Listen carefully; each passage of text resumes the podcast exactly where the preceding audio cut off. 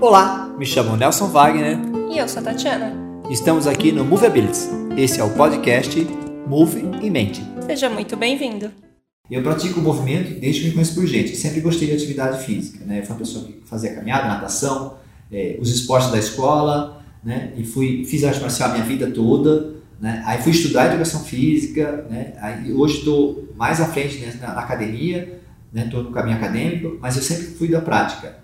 E, e eu olho para mim e falo assim: nossa, quanta coisa eu sei e fico feliz por saber tudo isso. Mas eu olho que eu não sei e é infinito, é muito maior. Né? Então, esse deslumbre me fascina bastante. Né? Tipo assim, nossa, o que eu sei nem se compara com o que eu não sei. Então, eu estou muito entusiasmado, porque tem muita coisa que eu não sei ainda. Né? E é uma dedicação de 30 anos, 30, 40 anos. Né? Então, eu falo assim, puxa, aí fala assim, como é que eu faço para formar um profissional em 4 anos?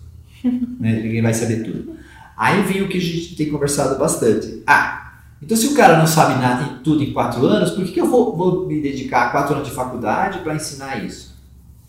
E aí eu posso dizer assim, educação física é fácil falar isso, porque as pessoas não têm muita preocupação se o exercício está certo ou está errado. O resultado final, ele é longo prazo, então a pessoa não vê muito se fez mal ou bem para ela, um exercício errado.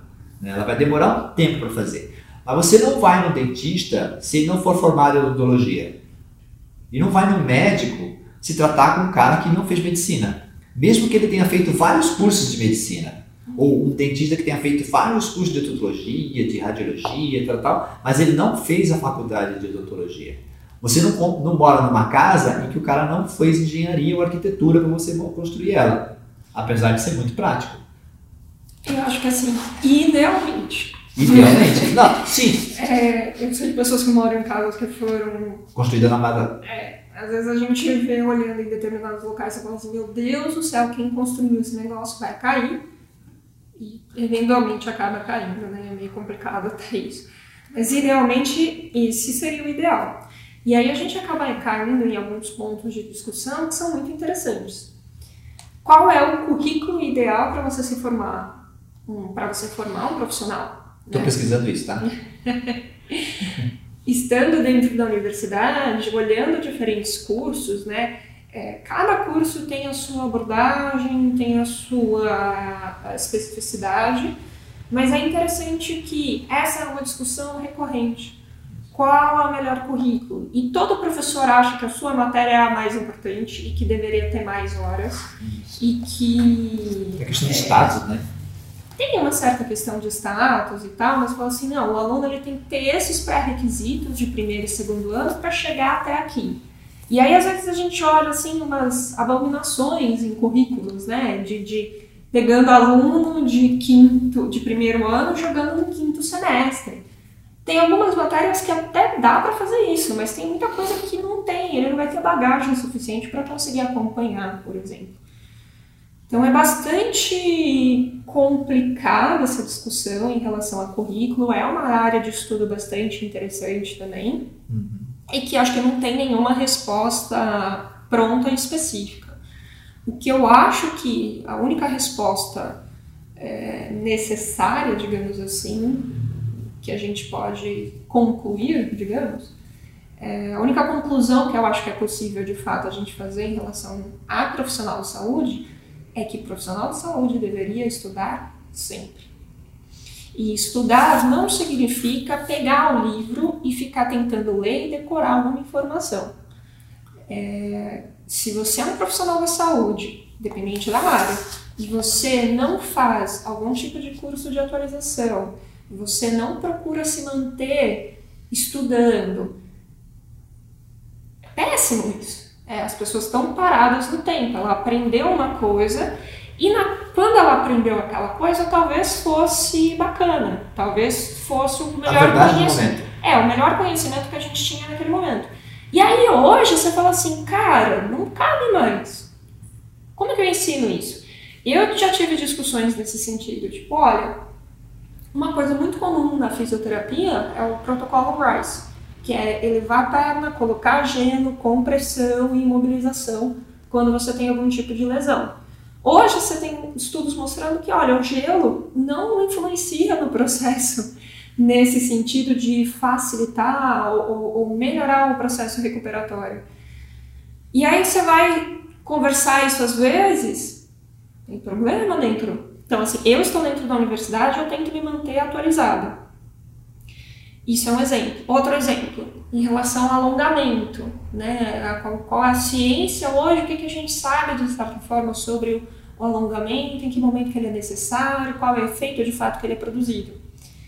E eu já arrumei atrito com outros colegas que é, têm uma ideia um pouco retrógrada em relação a isso. Então, a ciência, o que eu acho muito legal da ciência, eu acho muito legal isso que o Renato falou, né? O, o que eu não sei me anima muito, porque eu quero poder conhecer, mas a ciência tem essa qualidade também mutável, de certa forma.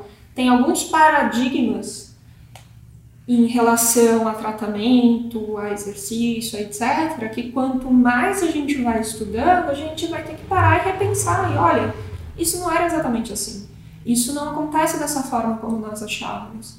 E se você não está se atualizando, você está parado no tempo, portanto, você está é, desevoluindo, né? Que a gente brinca. Se você não está evoluindo, você está desevoluindo. Regredindo, não tem tá? jeito. É. O que é, é, legal, porque assim, as pessoas criticam, né? Ah, a ciência anda muito devagar, né? E a, experiência, a prática anda mais rápida. É verdade, mas devagar você vai mais longe, né? As pessoas têm que pensar assim, a universidade está há 100, 200 anos ensinando. E a pessoa, ela não vai ensinar por 100, 200 anos. Então aquela experiência dela tem valor momentâneo. Então o empirismo tem esse problema, ele morre. Né? Então tudo que você sabe vai morrer com você. Então a faculdade, ela, ela é ruim? Com certeza. Eu acho que ela tem muita coisa a melhorar? Absolutamente. Aliás, estamos lá para isso, para melhorar ela, para melhorar a ciência. O trabalho de cada um é melhorar a ciência, né? Ou seja, aquilo que era verdade absoluta lá atrás, é, a gente tem que quebrar isso, vencer isso. Mas para vencer essa verdade, você tem que ter uma verdade melhor, você tem que ter mais argumento.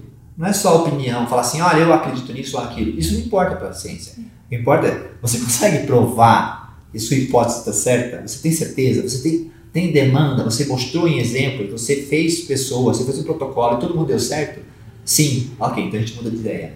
Então as pessoas falam assim de fora da academia, falam, ah, não presta, tudo anda devagar. É verdade. Eu, eu tenho um conto do, da torre de vidro, né, que a ciência fica na torre de vidro e tal, tal. E o nosso trabalho é pôr cordas igual Rapunzel para descer de vidros e viver aqui fora. Então tem, tem, tem um trabalho muito grande. Agora, você dizer que não precisa daquilo porque é, é besteira, aqui fora a gente sabe muito mais, é complicado, porque as pessoas, é, há pouco tempo atrás, tomavam gasolina, petróleo para a saúde. Né? É, elas pintavam coisa com rádio. Né? É, maquiagem com metais pesados. Metais pesados. Então, assim, ah, não, mas então sem ciência, as pessoas ainda estariam comendo petróleo. É, acho que não. Sem ciência, a gente não teria penicilina. Ponto. Já, já, é. Só isso. Já, já morreu muita gente. É, né? já, já. Então, a gente tem que tomar cuidado. Então, na prática de movimento, que é o que a gente trabalha, eu acho que você não pode dizer que a faculdade é um lugar ruim. Ela é formada pelos membros dela. Então, se você melhora a qualidade das pessoas dentro da faculdade, ou seja, você vai melhorar a faculdade. A faculdade é só um exemplo de pessoas. O ser humano é muito pobre, às vezes, em termos de conhecimento. Então, indo para lá, você melhora o conhecimento. E o que você quer mudar, você tem que estar tá lá dentro e empurrar a curva. Você tem que fazer força junto com um monte de gente para empurrar a curva do conhecimento. Não é assim porque você não concorda. Você tem que trazer mais gente, mais opinião, mais argumento, mais conhecimento, e aí você consegue levar isso que a gente acredita, né? É, vou dar um exemplo para vocês. As pessoas, nos últimos 10 anos, mais ou menos, falaram sobre cultura do movimento, né? E virou a cultura do movimento. Hoje eu faço parte da cultura do movimento, né? E muitos amigos meus são da parte da cultura do movimento. E é interessante quando eu falo para eles, olha, a cultura do movimento é uma coisa muito antiga. Os primeiros caras que estudaram, na década de 80, já estavam falando de cultura do movimento. Né? Em 90, na escola, já se falava de cultura do movimento. Era uma coisa já falada. Né? Tem coletivo de autores, vários autores brasileiros da educação física já falando sobre a cultura do movimento. Como a gente conhece hoje. Né? Só que olha, olha o que aconteceu. Ah, mas veio de fora, veio mais rápido. Veio mais rápido porque hoje a internet permite essa velocidade. Antigamente, você para conhecer isso, você precisava ter ido lá ler o livro ou ter ido numa palestra desses caras, né? Nos anos 80, o Dietrich, o, o, o Eleanor Kunz, né? É, o BET, o, o, então são caras que você não tinha acesso se você não estivesse na universidade né? ou numa escola específica. Então, agora com o advento da internet, você fala assim, ah, mas veio mais rápido. Sim, com a internet as coisas são muito mais rápidas.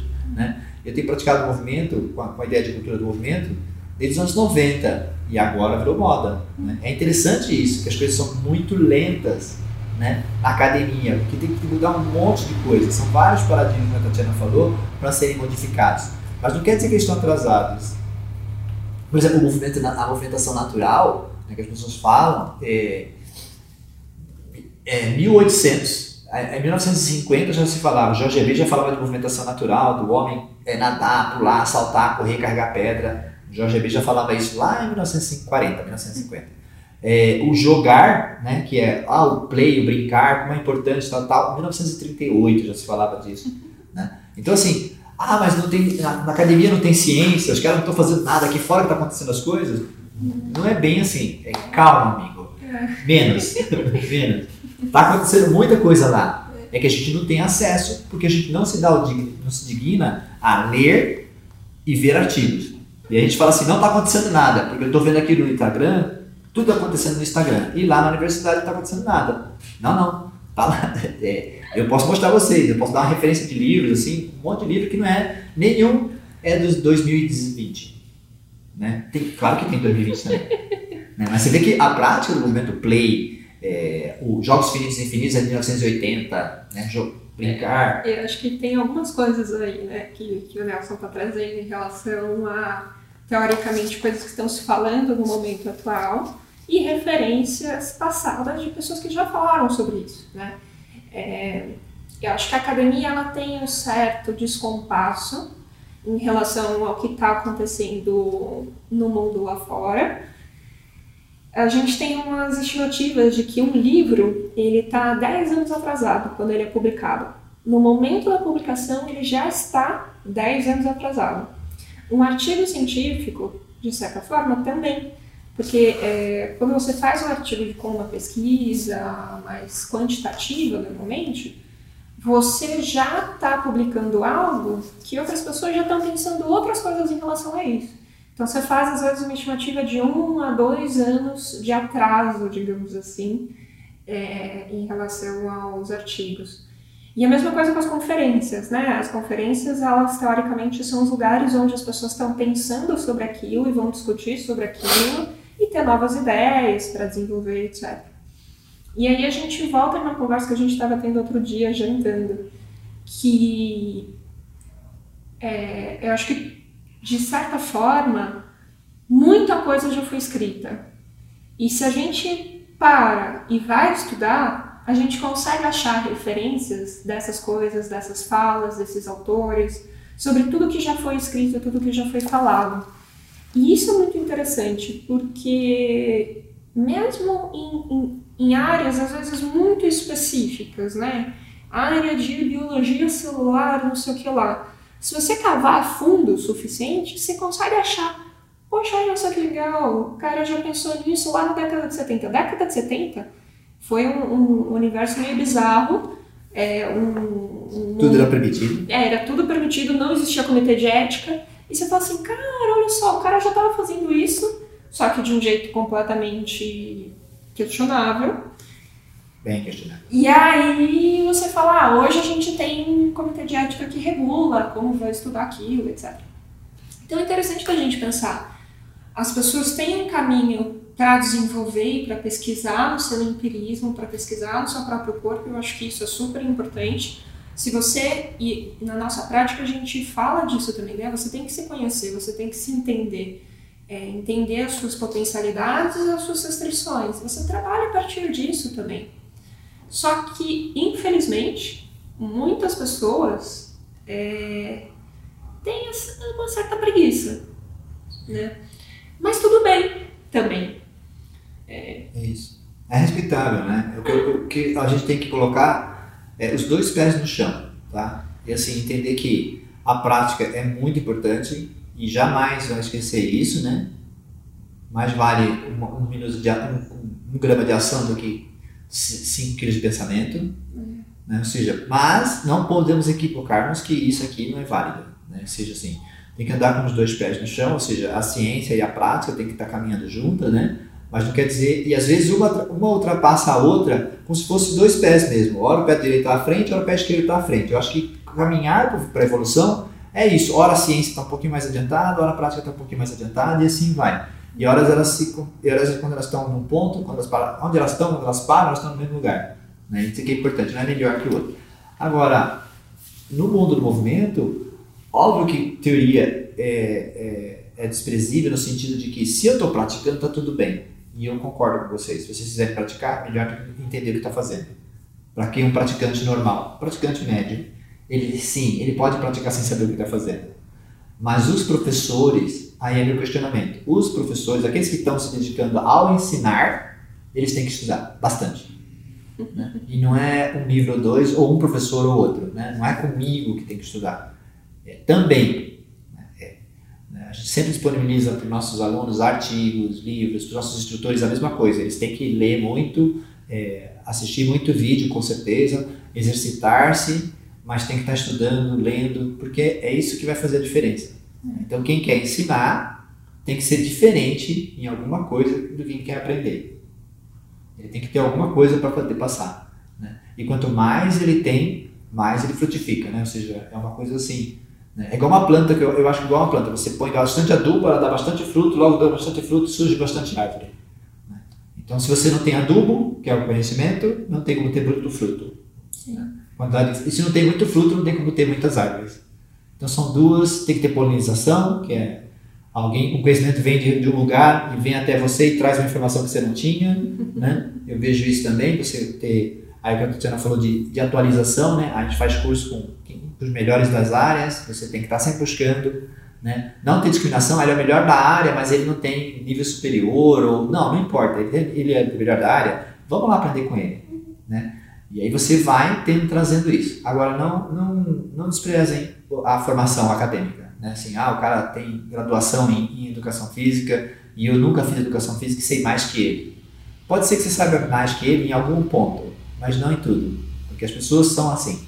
Né? a, gente não consegue empurrar a ciência igual, igualitamente em todas as direções. A gente consegue empurrar só numa. Nosso conhecimento é um ponto numa direção. Né? Então a gente tem que tomar cuidado com isso. Por mais que a gente saiba, a gente está alongando o conhecimento num só ponto. Tem 359 pontos que a gente não consegue mexer. Então tem que tomar cuidado com isso. É. Esse, esse diagrama é bem interessante, né? como, como metáfora de fato. E, e é legal, assim, pensar também em ciência, né? Mas é interessante que eu tive um caminho diferente do Nelson, né? Eu sou um pouco mais teórica e hoje, mais atualmente nos últimos anos, tenho ficado mais prática.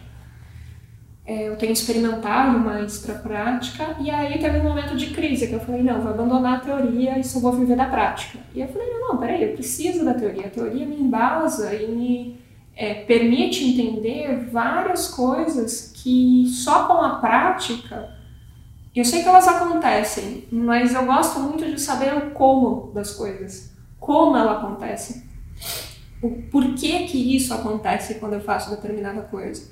E a teoria que vai me embasando para ter essas compreensões de fato, tanto na, na parte prática quanto na, no, no, no, processo de desenvolvimento do conhecimento em si, né? Mas eu acho muito legal que às vezes as pessoas desconsideram o quão difícil é você estar dentro da academia. Você perguntar para qualquer pessoa que está fazendo mestrado e doutorado, é, e às vezes até pessoas com pós-doutorado, etc. Cara, é difícil pra caramba. Você tem inúmeros obstáculos, você começa com uma ideia de projeto e tudo vai mudando no meio do caminho. Você se depara com o projeto idealizado, e com a prática da execução daquele projeto, e você vê que as duas coisas não se conversam, e você vai buscando caminhos para resolver esses problemas e para conseguir desenvolver o seu projeto.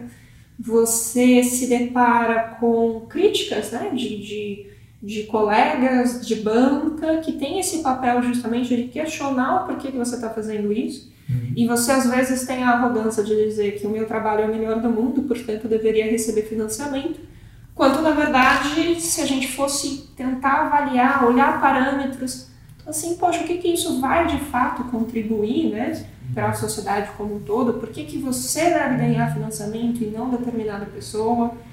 Então, tem várias coisas quando a gente pensa sobre o fazer ciência que é muito difícil e que requer muito trabalho, muito trabalho, na sua grande maioria das vezes, não remunerado. Você trabalha muito mais do que você ganha de maneira geral. Em muitos casos é trabalho escravo mesmo. É, tem até um, um diagramazinho né, do, do, do, professor e todos os pássaros embaixo, aqui, assim, que seriam os mestrados, os doutorados, não sei o que lá, que é bem interessante. É, mas que brinca um pouco com essa ideia. Você vai ter que aguentar muita merda para conseguir fazer isso. Então, qualquer pessoa que tenha minimamente publicado alguma coisa, eu respeito muito. Mesmo que o trabalho seja ruim, mesmo que esteja em uma revista C, mesmo que é, não tenha uma relevância tão significativa assim. Porque é foda, cara. É, e as pessoas não consideram muito isso. Não, é sério. Ou assim, ah, não, você tem um artigo científico publicado. Legal, parabéns. É, não, ciência não existe. Não, você já foi tentar entender? Você entendeu todo o processo do que é construir um artigo? O que é ter reprodutibilidade na ciência? O que é um peer review? O que é. Cara! É, o que a gente está querendo dizer no sentido é isso. Então, não, não vamos valorizar, não, não desvalorizando as pessoas que têm muita experiência na prática, né? Eu vou dar um, outro, outra ideia para vocês, né? Para vocês entenderem como é que a coisa funciona. Antigamente os barbeiros faziam cirurgia. Hoje eu duvido que você vá no barbeiro operar alguma coisa. Então, é um prático. Antigamente os barbeiros faziam cirurgia, e alguns barbeiros na Índia já tiram dente, né? Então, mas a gente, quando o é barbeiro que tira dente ou faz cirurgia, você não tem coragem, você prefere o médico mesmo, né? Que fez medicina, na, na pior faculdade que haja, né? tenha feito uma residência meia boca, né? Você prefere fazer cirurgia com um médico formado, graduado, do que num barbeiro. Por mais que o barbeiro pareça. Ah, mas o barbeiro já, eu já fiz 70 mil extrações. É, acho que. Talvez não seja a melhor ideia. Acho que essa é a nossa opinião, né? Que a prática e o conhecimento tem que andar juntos. Gostei desse paralelismo do de um passo, né? De vez em quando um tá na frente, depois o outro, e tudo bem, essa alternância ela é importante, ela é válida. E salutar também. Sim. Porque quando a prática está muito avançada, a ciência tem que correr atrás, tem que ver o que está acontecendo que ela não conseguiu ver. Então ela corre atrás de prejuízos também. É. Né? E às vezes na prática você pode usar a ciência para aplicar melhor a prática. Então não quer dizer que, é, como eu falei, não é melhor que a outra, é simplesmente são duas pernas e ao mesmo tempo a gente tem pessoas, às vezes, dentro da academia que tem um, embasamento teórico muito interessante e criticam demais as pessoas que são práticas, né? É, e aí você vai para um outro extremo da balança. Por quê? Cara, se você não sabe fazer aquilo, se você não sabe o esforço físico que você tem que dedicar para fazer uma determinada coisa, é muito complicado. E se você tem um, um do porquê que alguma coisa aqui, ali funciona, ou porquê que um determinado exercício ou movimento, e aí você não entende o que aquilo faz no seu corpo, também é bastante complicado. Então você tem esses dois extremos, né? Pessoas práticas que completamente desconsideram a teoria, mesmo com preguiça de conhecê-la ou estudar, e pessoas teóricas que às vezes desconsideram as pessoas práticas para falar assim, ah, justamente por ele não ter a teoria, ele não vale. E não é bem assim, ou pelo menos nós não achamos que é assim. É isso. E aí, gostou dessa conversa de agora? Deixe seu joinha, seu coração, seu comentário. Isso nos ajuda a saber se você gosta desse tipo de conteúdo. E também, se tiver alguma dúvida, pergunta ou até sugestão de tema, pode mandar pra gente. A gente vai ficar muito feliz de poder responder.